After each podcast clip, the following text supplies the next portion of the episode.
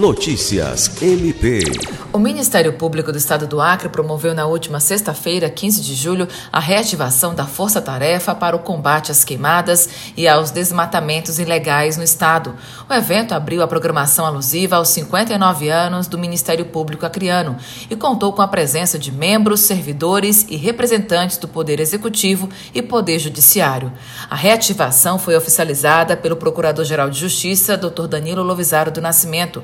O grupo instituído tem como propósito acompanhar, fiscalizar e implementar ações visando a defesa e a proteção do meio ambiente, a fim de evitar as queimadas e os desmatamentos ilegais. Alice Regina, para a Agência de Notícias do Ministério Público do Estado do Acre.